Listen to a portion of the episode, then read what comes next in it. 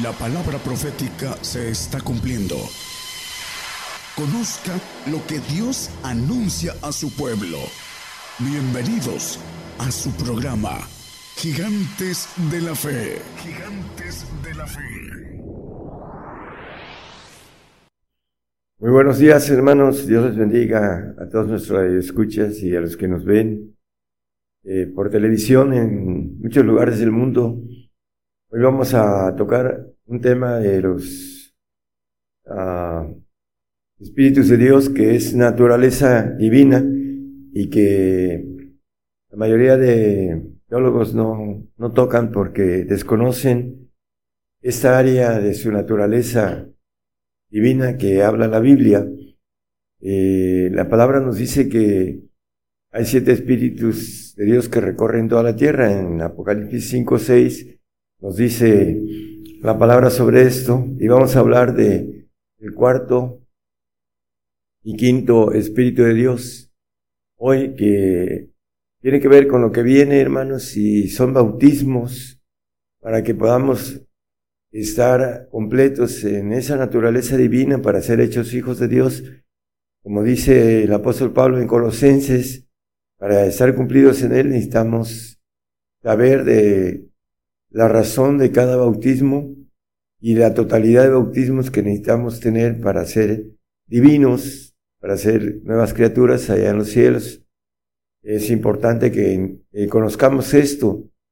Dice eh, eh, en Apocalipsis 5, 6, a través del apóstol Juan, dice, y miré aquí en medio del trono y de los cuatro animales y en medio de los ancianos, estaba un cordero como inmolado que tenía siete cuernos y siete ojos, que son los siete espíritus de Dios enviados en toda la tierra.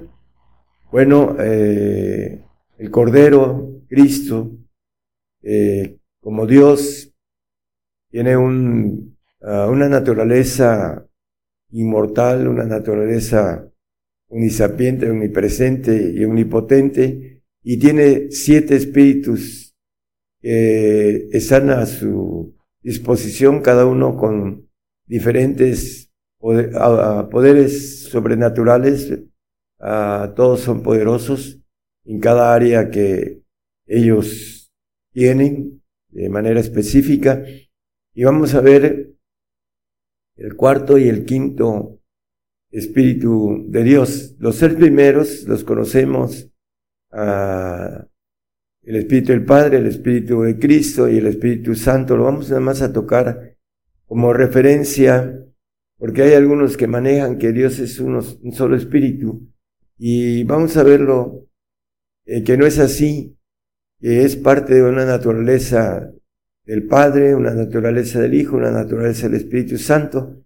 Desde el día del Pentecostés, el Espíritu Santo está aquí en la tierra, con su naturaleza de sus siete espíritus, por eso recorre toda la tierra porque está trabajando. La tercera persona que le conocemos como el consolador, el Espíritu Santo, está trabajando aquí en la tierra.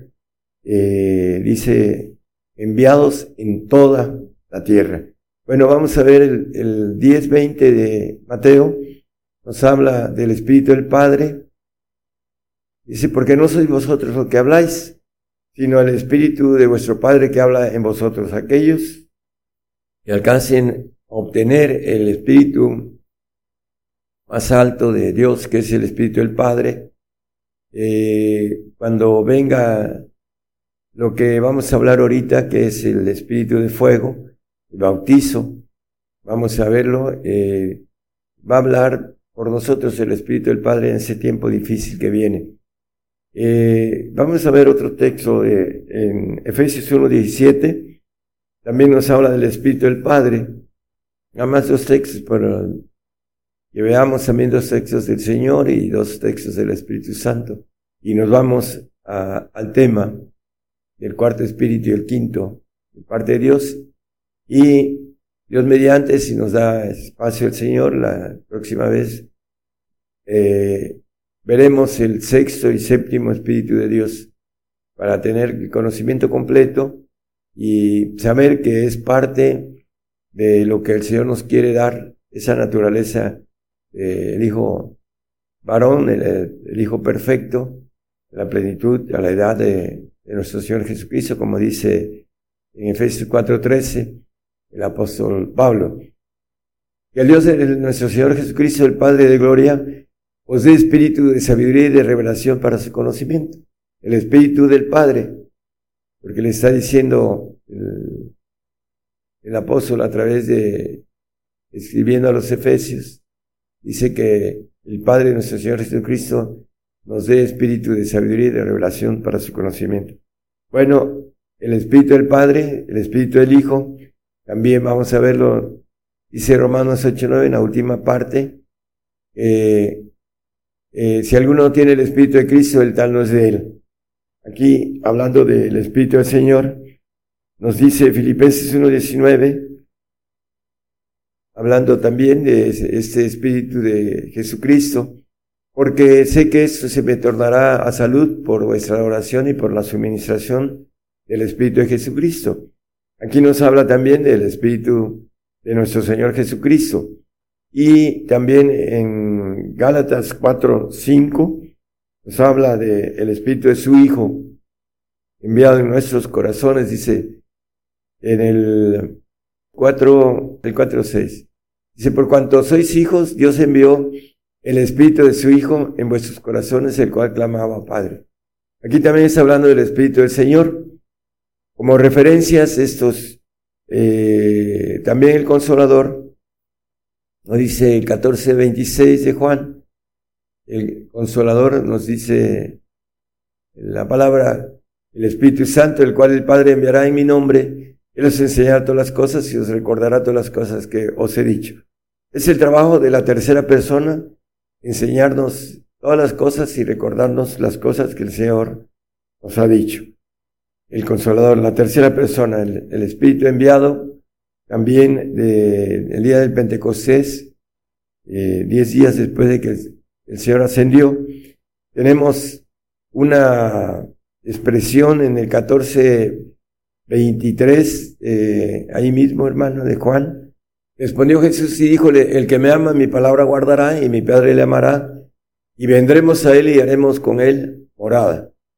Dice, vendremos a él. Está hablando en plural y está hablando de varios o de mínimo dos.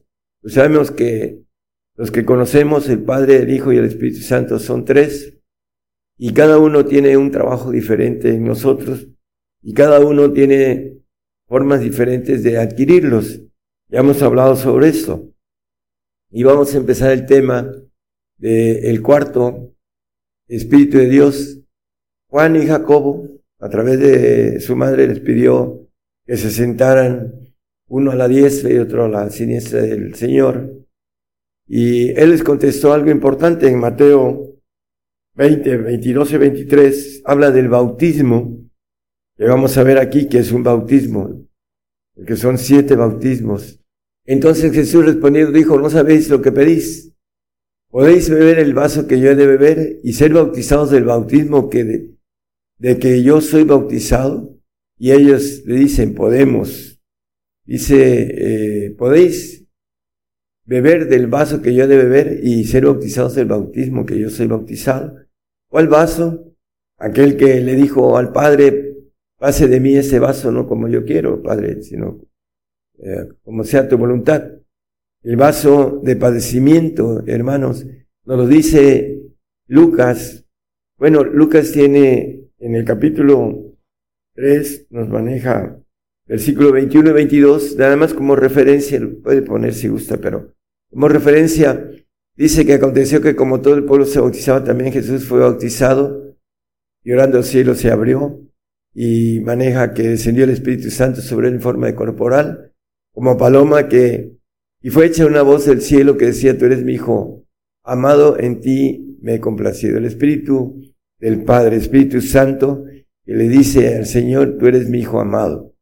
No la tercera persona, es el Espíritu del Padre que desciende, que muchos creen que es el Espíritu Santo, porque le está diciendo al Señor, tú eres mi hijo amado. El Espíritu que desciende cuando es bautizado en el Jordán, pero nos dice Lucas 12, 49, esa es una referencia, hermanos, para saber que es el mismo escritor, el doctor Lucas, viene diciendo aquí, fuego viene a meter a la tierra, ¿y qué quiero si ya está encendida? Viene hablando de fuego, y el 50 dice, empero de bautismo me es necesario ser bautizado. ¿Y qué está hablando? De fuego, bautismo de esa copa que le dice a Juan y a Jacobo, podéis ser bautizados de esta, de la copa que debe beber. Y ellos dijeron, podemos, bueno, fueron bautizados con padecimiento. ¿Y cómo me angustio hasta que sea cumplido? Bueno, todavía no iba a la cruz, todavía tardaba en hacer el tiempo de su ministerio y al final iba a tomar esa copa, ese bautismo de fuego y se angustiaba el Señor, dice que gotas, sus gotas de sudor eran como gotas de sangre. Hablando de el bautismo de fuego, hermanos, es importante que nosotros entendamos que vamos a ser bautizados con bautismo de fuego. Nos maneja el apóstol Pedro en el capítulo 1, 7 de primera de Pedro.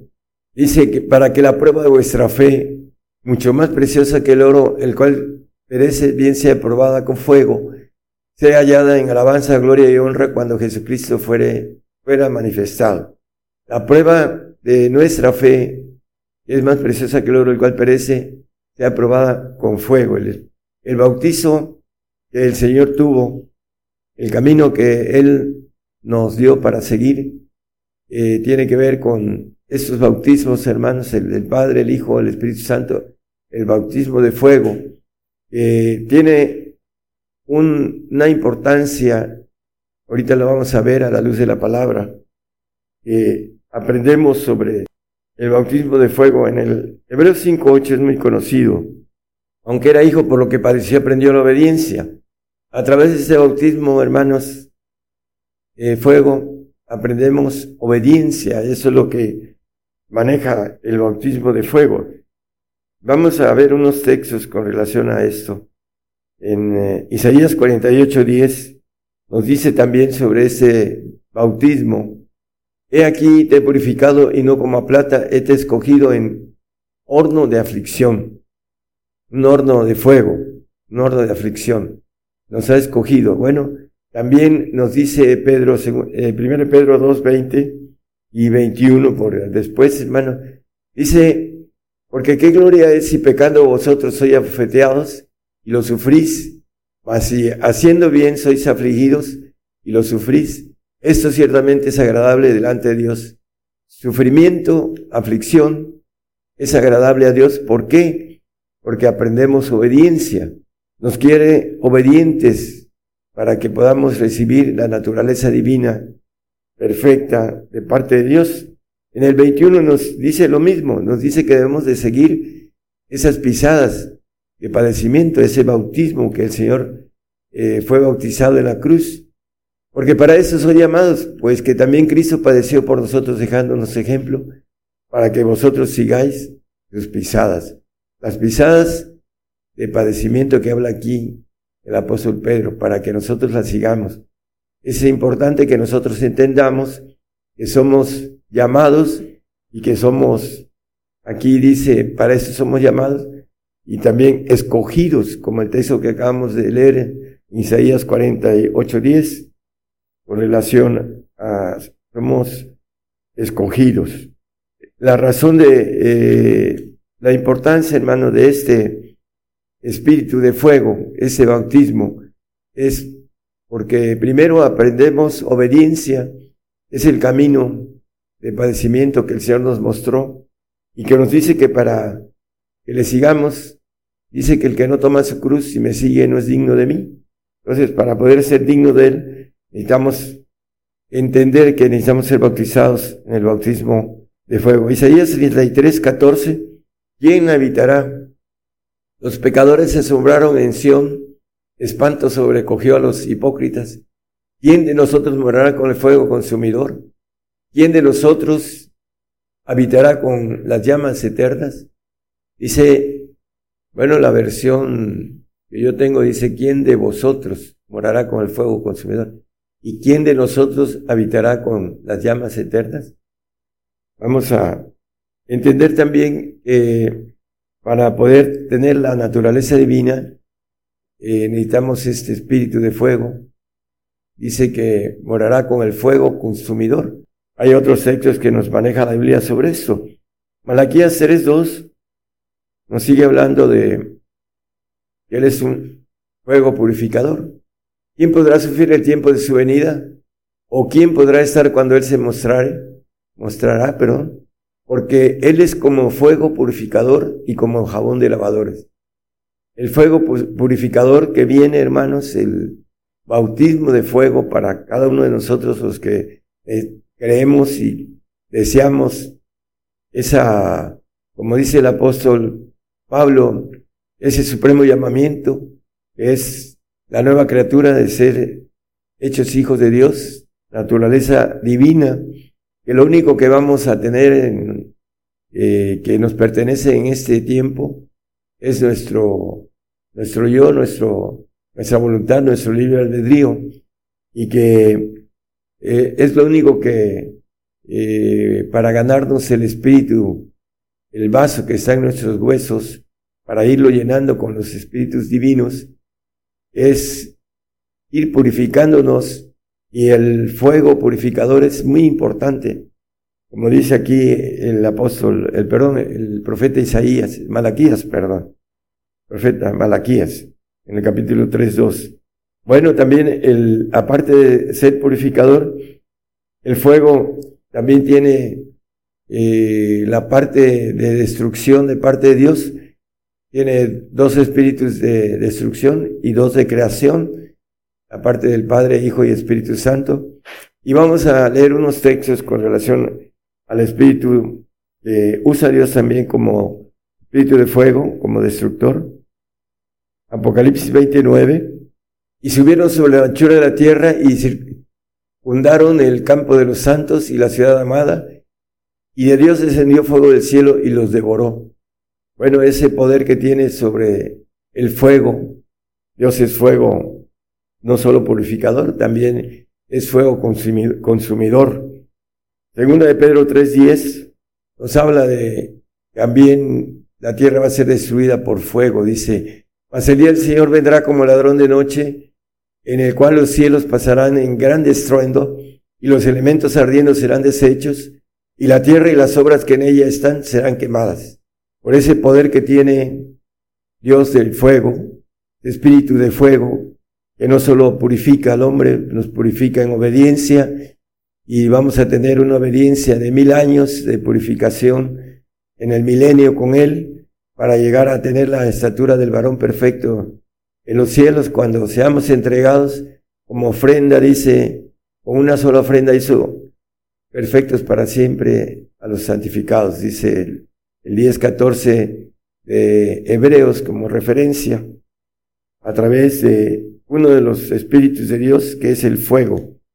Por eso es importantísimo que nosotros entendamos que vamos a ser escogidos en horno de fuego que vamos a ser probados en nuestra fe, como dice el apóstol Pedro, la prueba, todo eso tiene que eh, entenderse bien, hermanos, para que podamos ser fieles al Señor hasta la muerte y entender lo que viene, eh, que está planeado por Dios.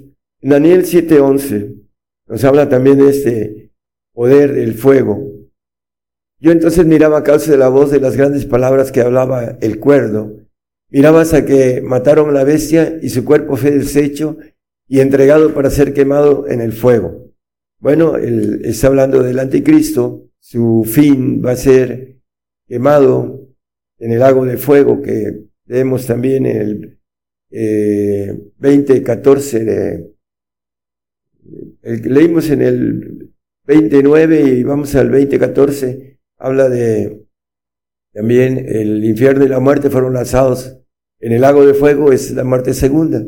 Hay un lago de fuego hecho para no solo para la bestia, el anticristo, sino también el infierno y la muerte van a un castigo de lago de fuego, le llama la Biblia. Isaías 66, 15, ese poder de fuego que Dios tiene y que todo aquel que sea hijo de Dios va a tener eh, en su naturaleza ese poder es importante que nosotros entendamos que para obtener un espíritu tan poderoso de Dios necesitamos consagrarnos de manera absoluta, completa, total. Porque aquí que Jehová vendrá con fuego y sus carros como torbellino para tornar su ira en furor y su reprensión en llama de fuego.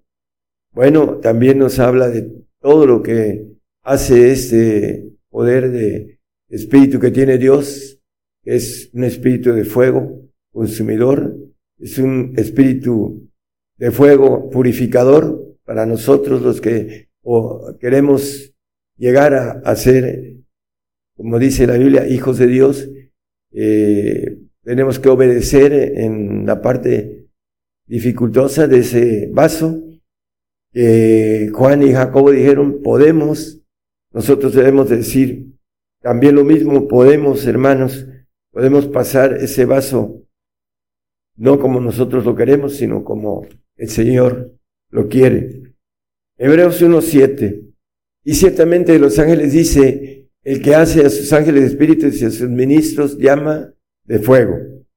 Bueno, eh, estamos llamados para tener esa bendición de, esos siete espíritus de Dios en nuestro espíritu libre, en nuestro espíritu divino que, está en nuestros huesos, que es el vaso que necesitamos llenar de los siete espíritus de Dios para ser hijos de Dios, para tener la, naturaleza divina, la nueva criatura, con nuestro yo, eh, ya con una obediencia perfecta, a través de obedecer en tiempos eh, como los que vienen para nosotros, hermanos, poder atravesar esta prueba que viene, eh, difícil, pero no imposible, el apóstol decía, todo lo puedo en Cristo que me fortalece. Bueno, a como Él podemos decir todo, lo podemos. Y podemos beber esa copa de padecimiento que es el bautizo, que dice el Señor, cuánto me angustia hasta que se ha cumplido. Bueno, nos vamos a angustiar, hermanos, pero cuando se ha cumplido, tendremos la bendición de pasar al otro eh, espíritu, al quinto espíritu de Dios. Y lo vamos a ver eh, rápidamente también. Vamos a Hebreos 12, 29. Y vamos a terminar con el espíritu de fuego. Porque nuestro Dios es fuego consumidor. Bueno, el fuego consumidor nos consume en su celo para que nosotros seamos hechos perfectos y lleguemos a la estatura del varón perfecto, como lo toqué en Efesios 4.13, nada más como referencia. Hebreos 2.14, vamos a, a tocar el quinto Espíritu de Dios, que es un bautizo también, y lo vamos a ver a la luz de la Biblia como, también como bautizo, hermano, lo dice la palabra, no lo digo yo. Así que cuanto los hijos participaron de carne y sangre, él también participó de lo mismo, para destruir por la muerte al que tenía el imperio de la muerte, es a saber, al diablo.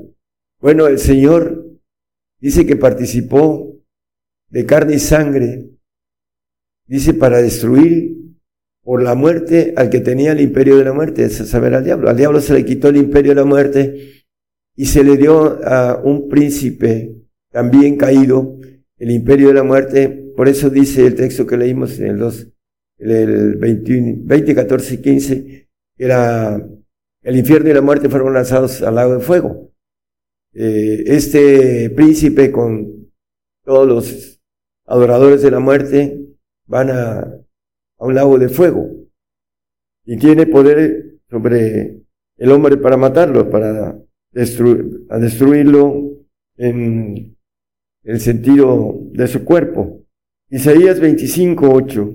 Bueno, Vamos a, primero antes de leer ese texto, vamos a Juan 19, 7, hermano. Vamos a ver que esto es una ley y es un bautizo. Y ya después vamos a, a ver lo que va a hacer el Señor con, con haber dejado haber dado permiso a que los ángeles caídos mataran al hombre. Primero le dio el imperio al diablo y después se lo quitó y se lo dio a un príncipe también caído es el que ahorita tiene ese, esa autoridad de matar al hombre. Respondiendo los judíos, nosotros tenemos ley y según nuestra ley debe morir porque se hizo hijo de Dios. Hablando del Señor, por eso tuvo que morir para cumplir la ley, la ley del Edén, porque eh, el Señor vino a cumplir la ley, dice también el apóstol Pablo sobre esto. Y la importancia, hermanos, en Romanos, eh, perdón, en Romanos 6.3, nos dice del bautismo de muerte. ¿O no sabéis que todos los que somos bautizados en Cristo Jesús somos bautizados en su muerte? El bautizo de muerte, todos tenemos que morir, hermanos. Dice que es establecido que el hombre muere una vez y después el juicio. Es una ley que no podemos saltarnos para aquellos que se aferran por el miedo a la muerte, por el gusto de seguir viviendo esa vida es un mala, dice ese eh, siglo malo, dice la palabra. Eh, algunos están negando por esa razón al Señor. Bueno, aquí nos dice con claridad, somos bautizados en su muerte para cumplir esa ley y para algo muy importante, ahorita lo vamos a ver, no solo es para cumplirla, sino para adquirir el poder de justicia sobre la muerte, ahorita lo vamos a ver. Isaías 25, 8, hermanos. Dice Dios a través del profeta Isaías destruirá la muerte para siempre y enjugará al Señor toda lágrima de todos los rostros y quitará la afrenta de su pueblo en toda la tierra porque Jehová lo ha dicho. Destruirá a la muerte para siempre. Bueno, dice muerte, yo seré tu muerte, dice en otro pasaje. La, la importancia sobre esto, hermanos, ese bautismo, Juan 8:51 nos habla de que no veremos muerte para siempre. De cierto, de cierto os digo que el que guardare mi palabra no verá muerte para siempre. Hablando del que va a ser hecho hijo de Dios y que va a ser inmortal, nunca, jamás volverá a haber muerte, porque el Señor tiene autoridad para dar vida y para dar muerte, es el, el dueño de nuestras vidas y Él tiene esa capacidad, lo dice la Biblia, de, va a quedar para todo aquel que se ha hecho hijo de Dios, también tenga capacidad de dar muerte a los seres creados, que no tengan ah, la obediencia necesaria para seguir eh, viviendo. Nos dice Isaías 11, 4, que cuando estemos en el milenio, ya habremos muerto y resucitado con el Señor para vivir mil años. Dice, sino que juzgará con justicia a los pobres y arguirá con equidad por los mansos de la tierra y herirá la tierra con la vara de su boca y con el espíritu de sus labios matará al impío.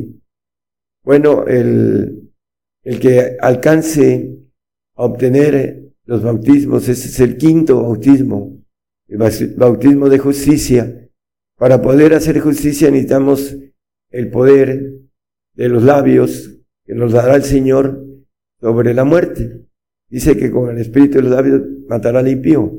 Ya no va a haber armas, sino nuestra boca tendrá el poder de matar al impío cuando el impío no quiera obedecer. Por eso dice también el 60, 12 de Isaías, porque la gente o el reino que no te sirviere perecerá y de todos serán asolados. Con el poder de la boca, el rey va a hacer justicia y le van a tener respeto porque tendrá poder para los labios para matar.